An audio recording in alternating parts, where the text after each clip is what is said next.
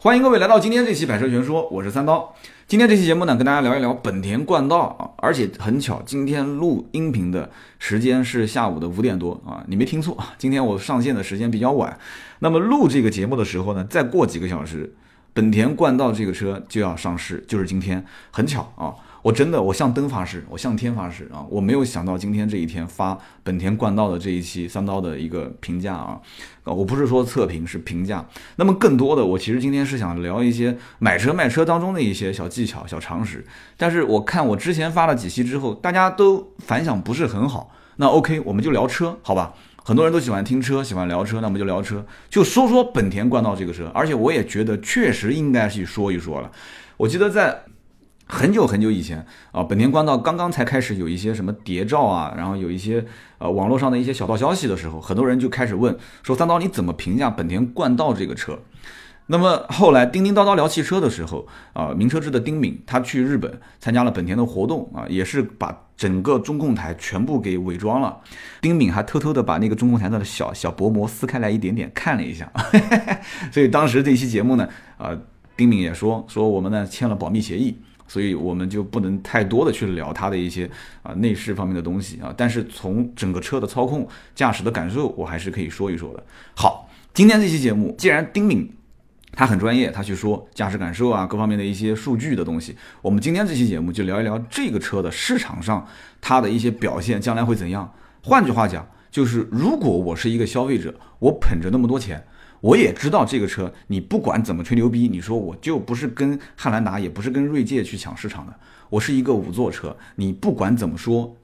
从任何一个消费者，只要不是白痴的角度来看的话，你这个车就一定是跨不过锐界跟汉兰达这两座山。所以在这样的一个条件下，你告诉我，你给我一个理由，让我怎么样去拿这个钱去买冠道？这就是今天这期节目聊的一个最核心的话题点。这个车子，我相信在网上，不管你是看各种测评也好。你还是看各种什么网上的文章啊，各种数据，对吧？很多媒体都被邀请去试驾过了，所以在这样的一个前提条件下，大家应该能看到很多的图文啊、视频啊，啊，有各种各样的说法啊。有人说这个车开起来非常的 VTEC，很多人听不懂，说什么叫这个车开起来非常 VTEC 啊？然后给你开始说低扭、高扭，各种各种各种各种一些数据哈。那么，那也有人会说这个车这个 2.0T 发动机，哎，感觉是不是跟啊，就是本田家族的那一个神车本田思域的两厢的 Type R 跟它。它有一些联系，以前是二点零自然吸气，现在不是也是二点零 T 了吗？很多人会分析这个问题，当然还有一些人有问题，就是说它的这个 ZF 的九 AT 的变速箱会不会出问题？ZF 九 AT，你只要把这两个词连在一起，很多人一定会想自由光。啊，很多人会想极光都是光 啊，结果光光光，嗯，我就不讲它卖的好不好了啊。那么本田其实这个车它只出五座，就说这个车假使说它真的就目前上市这几款都是五座的话，我觉得本田其实在押宝这件事情上面是押对了。为什么这么讲？你去看一看，如果在这个级别四米八几的车长，两米八几的车的轴距，你如果二十多万的定价去跟锐界跟汉兰达去直接拼的话。大家会想到一件什么事情？汉兰达的七座版本特别多，就现在你可以，你去市场上稍微去聊一下，你就知道汉兰达的七座到目前为止很多地方还是加价。即使不加价，这个车目前我也没了解到说有优惠的地方，大多数都是平价出啊，多多少少反正也会跟你哼一哼，说你能不能加点装潢什么的，对吧？我们这个车子毕竟车也很少，这个我们之前也聊过，跟它的产能有一定的关系，但是也跟市场的需求量有关。对不对？产能不足的车多了去了，那我也没见到像汉兰达这样一上来加个两万，然后慢慢慢慢一直加到一万，到现在为止，很多地方也是加一万的装潢，以前是现金啊。所以在这样的一个前提条件下，我们再去看锐界，其实锐界这个车，汉兰达我刚刚少了说了一句话，汉兰达的五座的版本只有一款啊，五座，你如果要买汉兰达，你如果选五座，只有一版。但是有一件事情大家也要很清楚，真正买汉兰达的人去选五座的少之又少。很多人其实一看五座版本的汉兰达二十三万多，哎呦，这车而且也又不是，嗯，很容易能买得到。那我花那么大的价钱去买一个五座的汉兰达意义不大。这个时候七座版本就会很畅销啊！你看两驱的七座比两驱的五座差那么几千块钱，很容易像几千块钱，几千块钱买两个座椅放后排，对吧？万一哪一天能用得到呢？二十多万都花了，很多人一定是这样的一个心态。那么其次，七座版本的。两驱都买了，再加啊一万块钱，我就上一个四驱版本，不就 OK 了吗？很多人所以就这么想，一想一想就变成了一个四驱的精英版。所以为什么二五八八四驱精英版卖的那么好，就这个原因。所以说。很多人在选车的过程当中啊，你不要去跟他说那么多大道理，说这个车子的发动机、变速箱各方面多牛逼，对吧？你甚至你像冠道现在把三七零把这个数据贴在屁股后面啊，他也不按照那种什么所谓的加速度的形式。对吧？我就觉得我这个数据很屌啊！我觉得我这个三七零二点零 T 的发动机，你们都干不过我，对吧？你什么锐界啊？我靠，你那个二点零 T 的老发动机，福特的，你再配个六 AT，你跟我的九 AT，跟我的 VTEC，那真的他妈就是爷爷跟孙子的关系。你要如果是这么认为的话，我告诉你，本田其实大错特错了。在这个级别里面，如果根据我的判断，完全是按照信仰去充值的，我觉得少之又少。为什么？就从我个人卖那么多年车的感觉来讲，为信仰充值的这一类人，一定是买那种极有个性的车型。嗯，有很多人问说，哎，两厢的思域为什么不上市啊？还有些人会问我说，哎，为什么三厢思域到现在一直在加价？这就是最典型的一个，就是本田家族里面为信仰充值，然后它有很个性的这种车型，是最容易最容易在一个点上引爆的。但是对不起啊，本田冠道不属于这一类车。不属于这一类车，大家都知道 CRV 为什么卖得好，很容易理解啊，CRV 就是一个买菜车嘛，对不对？就是各种空间大，然后各种后备箱空间大，各种后排空间大，各种功能各方面也基本上勉强够用，然后价位在当年认为二十来万买一个 SUV 啊，我觉得是很正常的一个价格。再看一看 RAV4，再看一看那个时候的老奇骏，那个奇骏长得又丑，途观又没上市，对吧？那个时候没什么可选的，本田 CRV 棒棒棒。而且确实到目前来看的话，CRV 那个时候那一代车型的造型非常不错。我到现在，我因为我以前开的就是本田 CRV 嘛，所以你现在再反过来看，现在冠道的设计，我只能说从外观上来看，汉兰达的外观根本不用评价，我觉得就是一个很平衡的一个美感。而且讲到这个，很多人也很遗憾，有的有在国外留过学的，或者是汽车行业内的稍微了解一点的，就一听说，哎，本田马上要上一个四米八几的、两米八几的这个轴距的 SUV 的车型，哎，很多人就会讲，哎，一定是打汉兰达，对不对？打汉兰达的话，这个车一定是七座。但是，一看那个造型的话，对不起，这个造型它到了 C 柱这个位置突然下沉，对不对？它变得就是非常的运动化。非常运动，大家一知道本田，我之前一直在讲一件事情，就是你如果要想走运动路线，你走个性路线的话，你会出现一个什么样的状况？就是在审美这件事情上，美感的这件事情上面，特别是在选 SUV 的这一个人群里面，有多少人是寻求个性的？请你告诉我，有多少？有多少是寻求个性的 SUV 这个车型？很多人考虑到就是我将来是不是要把它开出去？呃，我后备箱多装点东西啊，对不对？我把它开出去，我多载点物。我看到有一个车评人讲了这么一句话，说这个车型不做七座的版本，很多的一些原因是考虑到本品牌旗下啊有奥德赛跟艾力绅的这些七座版本的车型，不想去让他的客户群体打架。这他妈还是专业媒体说的话，我的天，我觉得就是胡扯。你用你用小脑袋稍微想一想就能想得到，不可能的事情。一个七座 SUV 的买家。去跟一个七座的 MPV 的买家重合的概率是非常非常低的。我只能告诉你一件事情，就是你哥们儿一定是没卖过车，一定是没卖过车。我相信我身边任何一个愿意花钱去刷卡买 MPV 的、买奥德赛和买爱迪生的这一帮人，他一定是想清楚了一件事情，就是我不缺轿车，我不缺 SUV，甚至这帮人他就不愿意碰 SUV。我认识很多开奥德赛的或者是爱迪生的车主，他们家里面就是轿车。轿车配 MPV，他们不玩 SUV，他觉得我第一用不到，第二我就喜欢操控，我不太喜欢 SUV 那种很臃肿。我见过很多这样的人，还有一些单位里面买车这就不说了。所以用人民币去消费一个七座的 MPV，纯粹就是把钱去变成什么？大家去想一想，把钱去变成什么？把钱去变成功能性嘛？把人民币变成功能性。而且他对于这个品牌，他没有归属感，他不需要他说我买这个车把我归成某一类人，不需要 MPV 这个车买回来丢我们家车库里面，或者丢在公司的车库里面，OK 了。这个车买回去干什么用的？它就是用来去载货或者是载人的，就这么简单。你说怎么可能是七座变成五座，仅仅是为了不去跟同品牌的旗下的七座的 MPV 去竞争呢？不是的。我节目一开始就分析的非常清楚了，就是因为汉兰达它七座太强悍了，在市场上已经是绝对标杆了。而且我还有一个预感啊，但不一定很准，就是国外的这个七座版本的本田 Pilot 就这个车，飞行员这个车，也不是说因为冠道上了这个国产版本之后。就把这个 Pilot 这个车型的坑给填了，因为你不要忘了，除了广汽本田，在我们国内还有一家叫做东风本田啊。所以今天大家要听我这个预测，看准不准啊？很多人都说这个冠道一上市，将来这个 Pilot 跟国内的中国大陆就没什么缘分了啊，这个车不进口了。但是我觉得很有可能这个车将来还是要国产。而且这个车型造出来之后，你既然已经是这样的一个偏运动的啊，定位比较年轻化的个性化的群体的话，你就不可能把这个车再做成七座。而且我三刀再做一个断言，这个车它将来不会再上七座版本。如果它要上七座版本，今天我再断言一件事情，它一定卖的非常非常烂，因为第三排座椅根本就用不了啊，对不对？所以在这样的一个前提条件下，我觉得说，如果拼性能，如果拼现在大家触及得到的这种质感。在同级别当中去打五座版本的汉兰达跟五座版本的锐界，甚至于现在有很多人说昂科威能不能去看一看？可以啊，没问题，你去看昂科威这个造型，其实对于年轻消费者，它是一个很失败、很失败的产品，长得跟个大面包一样的那个车头，你要是远看停在那个车库里面的，别人以为是一辆 G R 八，所以很多人不会去选昂科威。确实，它真正的消费的那个人群一般都是三十五往上跑，很多的，你看我身边买昂科威的那些人，小年轻二十多岁的非常非常少。大多数都是都是那些年纪比较大的，而且很遗憾的一点就是昂科威出 1.5T 就造成了很多人他就想去买一个入门版本的 1.5T 的昂科威，这也是我曾经在节目里面喷过的，就是你想让这一个级别的车型下沉，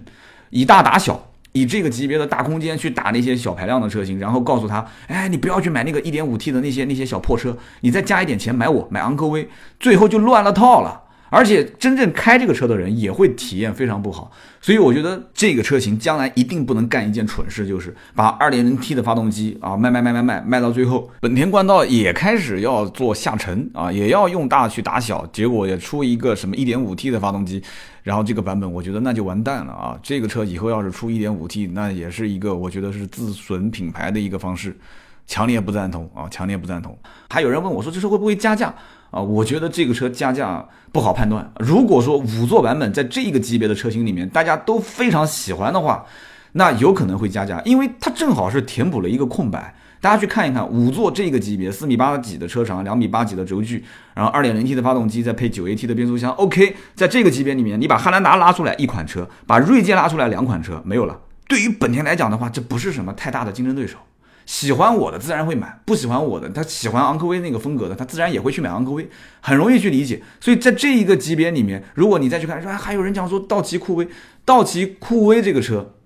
有多少人真的愿意去消费呢？你想想看，而且人家打的也是七座的版本，所以很多人会想到一件事情：如果五座版本在这个级别，我就认定了就买这个车，那是不是会加价？有可能，有可能。这个很难说这件事情，因为这个市场上的事情都是千变万化、万千变万化的，而且定价没出来，你也不知道今天它真的冠道会定个什么价格。但是我今天猜测一下啊，这个车有可能定价会比汉兰达略低个两万左右，比锐界的价格应该讲不会低太多啊，大概一万左右。汉兰达跟锐界现在基本上价格是持平啊，有人讲说那为什么比汉兰达低两万多，比锐界要低一万来块钱呢？因为它现在五座版本不是有很多的车型吗？就是最低配的这两个车型，应该它跟锐界比起来会差到大概在一万块钱左右。我的猜测啊，锐界的最低配是二四九八跟二六九八嘛，我估计它定价应该是可能是二三九八或者是二四六八、二四三八啊，然后再高一个配置可能是啊，比方说二十五万多，不可能就跳二十六这么大的一个区间，因为你既然都是选择五座，而且分两驱版本跟四驱版本，所以它会它一定会在这个里面。把它细分开，所以我就说跟汉兰达比的话，应该会差到大概两万块钱左右定价；跟锐界的五座比的话，可能差到一个万块钱，甚至一万块钱都不到，就是最低配型。大家可以去看看我的预测准不准。所以在这样的一个前提条件下，我个人觉得什么样的人去选这个车，我们聊聊这个话题啊。五座版本的车型，SUV，你又觉得说像 CRV 这一类的啊，像嗯奇骏这一类的，像 RAV4 的这一类的啊，包括途观这一类，你觉得都？在我的预算之下，还差那么一点点。然后七座版本又，我又觉得说七座版本我不需要，我真不需要。你我不知道有多少人是是是这样子的。至少像我，像三刀，我目前三五年之内没有规划说什么二孩政策，离我比较遥远。我觉得养一个孩子已经够累的了，再加上什么孩子不孩子，其实都是理由，不存在。我觉得 SUV 就是五座的，七座没用，我对第三排空间根本无感，根本无感，没有感觉。我觉得说，如果我真的是要七座，我能力允许的情况下，我就上一个 MPV，哪怕是二手的，我就丢在我们家车库里面，就这么简单。我绝对不碰七座的 SUV 这一个车型，就这么简单。我的理由非常非常清晰，所以在五座的 SUV 的里面，我会去看一看，我会去看一看我的预算，嗯，二十多万、三十万，对吧？因为很多人，你看在十几万的这个轿车开了很多年，十几万的轿车开的很多啊，这种群体开了很多年要换车了，他要换 SUV 了，他发现说，哎，本田 CRV，你刚你要知道，你像 RAV4 CRV 这一个级别的车型价格也在下探。他会觉得说，哎，我是不是换这个车？我换这个车是不是就没什么意义呀？对不对？一个十几万的轿车，可能还是十大几万的轿车，换一个最低配也不过就二十万不到的一个 SUV，我觉得意义不是很大。然后我就往上看，结果一看，哎，我看到了昂科威，我看到了汉兰达，我看到了锐界，我也看到了冠道。那么在这样的一个前提条件下，我刚刚又给自己限制了一个条件，就是我一定不碰七座的 SUV，没有任何意义。我也不会把两家的父母，现在什么婆媳关系了，大家都知道的，你把两家父母拉着往车上一放，那从头吵到尾。对不对？所以没有人会考虑到说，真的说七座车是两家父母上车，那个广告拍的那么温馨哇，两家呃两个老头老太四个人，加上夫妻两个人，再加个小朋友，对吧？哇，就就七座嘛，二二二就是六六加加一个小朋友，七座，对吧？都不用二孩了嘛，多其乐融其乐融融啊！你看我舌头都打卷了，这种画面我至少从我结过婚的这个人，有了孩子的人来讲。这种画面是真的，十个家庭里面能找到两三个，那已经是非常不错了。我跟你说，婆婆媳妇之间，对吧？亲家之间，这种关系隔阂差得远的多了去了。我跟你说啊，我别说是我啊，但我婆媳关系不好，这个很多人都知道的。我身边太多了，太多了。所以七座一定是有人不愿意选的。那么不愿意选，一定是在五座，五座 SUV 又不愿意，就轿车换，他不是说看不上，是轿车换车的过程中，中国人都有一种习惯。就是我可能我不太想去碰 BBA 的那些豪华车型，我担心它将来的一个售后维修保养可能会出问题，价格比较高，而且德系车好像品质也不是那么好。日系的我好像也看不到有很贵的这些车，雷克萨斯、英菲尼迪我也不买。日系的车型买到头了，也就是这个级别。哎，OK，五座品牌嘛，五座的 SUV 嘛，大一点嘛，配置各方面 OK 都挺好的，只要这个车九 AT 的变速箱不要出问题。啊，只要这个车平时在驾驶过程当中，你给客户去试驾，他不是也是开始做说，哎，那个这个整个车内静音做得很好啊，双层，不管是从三角玻璃还是前方的，当然了，不管它什么前挡后挡了，反正就整个噪音控制的非常不错啊，那 OK 啊，我去开啊，我觉得说这车。SUV 车型对于我来讲，我也预算范围之内。你的车内噪音控制的也不错，讲起来吹个牛逼，2.0T，人家不都讲吗？说本田的车都是买发动机送车，这个车如果是 VTEC 2.0T，如果真的有一点点当年这个啊这个本田思域的那个神车 Type R 的影子的话，我觉得分分钟秒很多的一些，就从技术上来讲，就分分钟秒了很多的一些同级别的车型了。你又是一个五座车，没问题，愿意掏钱，只要价格合适，买。对不对？很多人就不是想问这个问题吗？今天三刀也给你解答了。但是啊，讲到但是啊，二十多万在这个级别里面，大家要记住一句话啊，记住一句话：可选择的轿车更多。你首先要想清楚一件事情：你到底是要 SUV 还是要轿车？你如果真的陷入到了这一个选择的圈子里面，就是说你把这个思维逻辑啊，你就是按照刚刚我讲的那个逻辑走。就是说，我要买一个 SUV，然后我以前开轿车，我现在不想开了，然后我的价格又不是在本田 CRV 啊、RAV4 啊、奇骏这一个级别之上，甚至于我不想开这些街车，我现在至少认为，我至少认为啊，现在这个冠道路面上还没有，我想买一个车子，标新立异一下，我比较年轻，我比较个性，OK，没有问题。你如果陷到这个圈子里面，你根本走不出来。这就是为什么很多人会讲那么一句话，说，哎，三刀，为什么我我有的时候会觉得有些品牌是属于那种，就一旦你去想一想，你去你去看了这个车，想一想，你就发现好像没有什么其他车可以选。对，为什么？就是因为这个车打的就是这一个细分人群，就是这一部分按照它的所给你设定的思维逻辑。啊，就你选选选选选选到最后变成，哎，好像这个级别里面没有什么其他车可以，它就是它真的就是只有这个车最棒棒棒棒，那我就选它。但其实真的是这样子吗？并不是这样子。其实你真的要把你的限制条件一个一个放开的话，比方说七座，那汉兰达标杆了，这个车没啥竞争力了，它根本没七座嘛，对不对？为零，战斗力为零。那如果说，哎，这个车性价比怎么样？刚上市，性价比一定是一般的，对不对？我不管它官方定价能低到什么程度，你再去看看锐界现在一两万的优惠，你再去看看道奇，哎，道奇其实你看它品牌虽然不咋地，但是道奇车子你看它终端优惠也，啊，有人讲说没优惠是吧？定价也不高嘛，对不对？你看它优惠怎么样？定价怎么样？所以说，在这个一个情况下，很多人会想到一件事情，就是说，我要如果买这个车，我再回头看一看轿车的话，我的天哪，轿车太多了，二十多万、三十万的轿车，分分钟上到豪华品牌，下到中高级车，你能看到很多种不同的车型，给你挑花了眼啊，挑花了眼。所以在这样的一个前提条件下，我觉得很多人就要考虑一件事情了，就一定要想到。这个级别你是不是要买 SUV？买 SUV 是不是你不碰七座车？你不碰七座车，你是不是一定能认可它这个九 AT 加二点零 T 的 VTEC 的啊发动机？你是不是对它的这种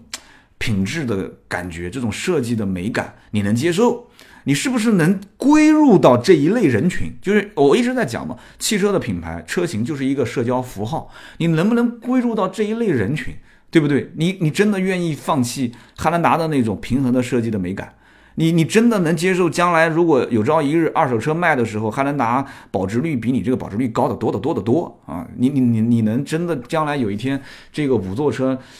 你你突然有一天你说，哎，我是不是真的有一天还是 SUV 这个车型需要多一点点那个什么呢？第三排座椅？不能再说了，再说了，可能很多愿意花钱买冠道的人给我这么一说，说的又郁闷了。反正就是一句话，冠道这个车啊，从本田这么保守的一个企业来讲的话，好像日本企业都比较保守啊。本田、马自达、丰田，马自达只干自然吸气，丰田是什么东西都要试试试试试试半天，然后还出了一个啊，并并没有什么很牛逼的技术，但是它就是开不坏，对吧？并。并不开不开，然后本田也是相当保守，也是一个技术宅，很多人也知道叫本田技研，对吧？本田技研，所以在这样一个前提条件下，你愿不愿意为信仰充值，就看今天晚上了啊！现在是快要六点了，我把节目上传上去，看一看晚上这个本田冠道发布的价格是多少，听听三刀这个一本正经的胡说八道说的对不对啊？我断定它的定价应该五座版本比汉兰达略低一万到两万之间啊，两万块钱左右吧，就一到两万之间。最低配应该跟锐界差到一万以内啊，大概就这么一个定价范围。好，今天就聊那么多啊，大家有什么感受？上我们的订阅号“斗志文化”啊，我们订阅号搜索“斗志文化”，就是百车全说前面有个 Auto Talk 的英文。啊，你搜一下斗志文化就能搜到，然后你可以去斗志文化全拼啊，D O U Z H I W E N H U A，你可以去给我留言，你可以上新浪微博给我留言。新浪微博大家，我强烈建议大家关注一下，因为我现在经常会直播啊，用一直播在新浪微博上面播。玩斗鱼的那些朋友呢，你们也可以回来了啊，斗鱼很久没播了，为什么？因为我动不动就会开一直播，然后在新浪微博上会发布一条信息，哎，你点进去直接就能看，可以跟我互动啊。记住了，新浪微博百车全说三刀啊，微信就是斗志文化的全称。今天这一期就聊冠道，不知道对大家有没有帮助啊？如果你要看什么数据对比啊、驾驶感受啊，去看看那些车评人。如果你想听市场分析各方面的一些事情，听三刀的节目。好，今天这期就到这里，我们改天再聊。哦，对了，下期节目跟你们聊什么啊？下期节目跟你们聊你们好多人在问我的那个传奇 GS 八，就聊那款车。下周三见，拜拜。